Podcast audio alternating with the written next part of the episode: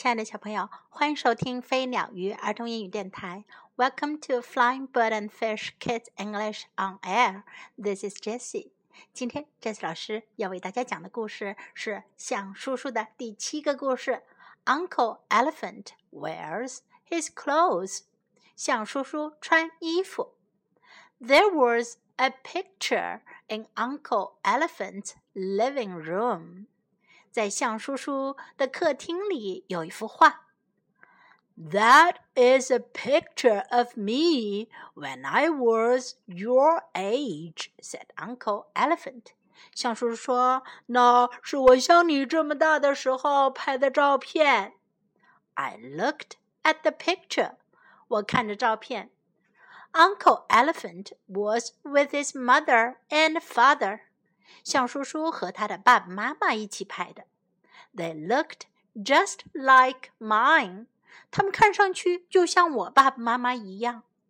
I felt sad. 我感到很难过。I began to cry. 我开始哭了。Uncle Elephant looked sad too. 象叔叔看上去也很难过。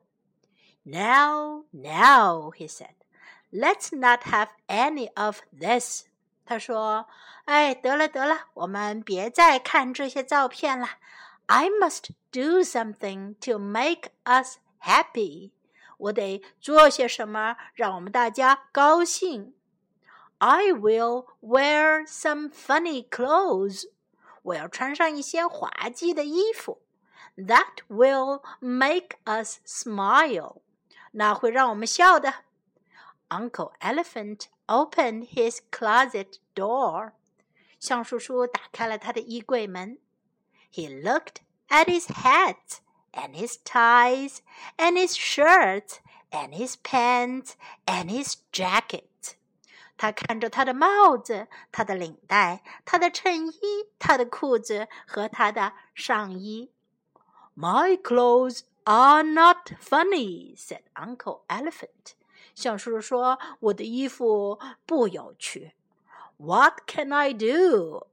我该怎么办呢？Uncle Elephant went into his closet。象叔叔走进了他的衣帽间。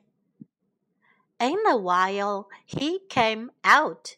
过了一会儿，他出来了。He was wearing all of his hats, all of his ties, all of his shirts, all of his pants and all of his jacket. jacket。他戴上了他所有的帽子、所有的领带，穿上了他所有的衬衣、所有的裤子，还有他所有的外衣。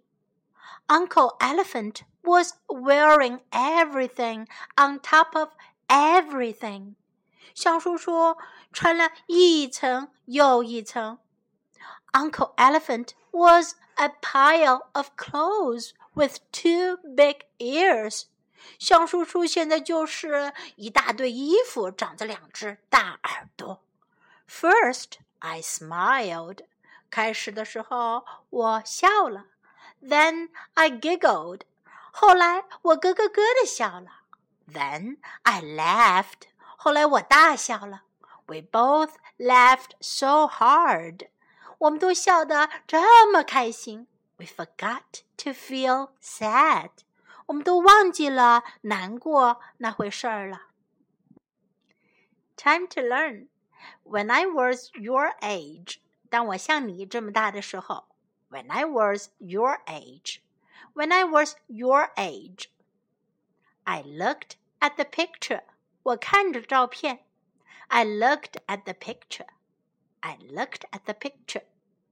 I felt sad. 我感到很难过。I felt sad. I felt sad. I began to cry. 我开始哭了。I began to cry. I began to cry. That will make us smile. 那会让我们笑的。That will make us smile. That will make us smile. What can I do? 我能做什么呢？what can I do? What can I do? Smile, 微笑. Smile, smile.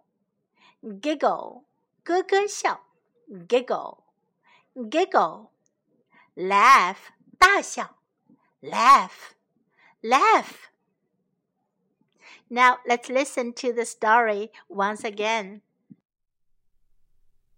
Uncle Elephant wears his clothes. There was a picture in Uncle Elephant's living room. That is a picture of me when I was your age, said Uncle Elephant. I looked at the picture.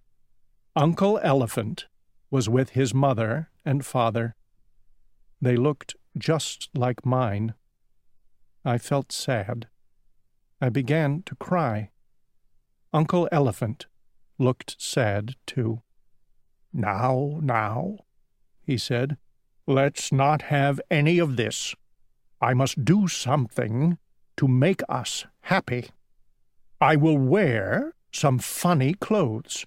That will make us smile. Uncle Elephant opened his closet door. He looked at his hats, and his ties, and his shirts, and his pants, and his jackets. My clothes are not funny, said Uncle Elephant. What can I do? Uncle Elephant went into his closet. In a while, he came out. He was wearing all of his hats, all of his ties, all of his shirts, all of his pants, and all of his jackets. Uncle Elephant was wearing everything on top of everything. Uncle Elephant was a pile of clothes with two big ears. First, I smiled. Then I giggled. Then I laughed. We both laughed so hard we forgot to feel sad. 小朋友，我有一个问题，你们知道答案吗？为什么小象看到象叔叔小时候的照片，他会感到难过呢？Do you know the answer? Now it's time to say goodbye.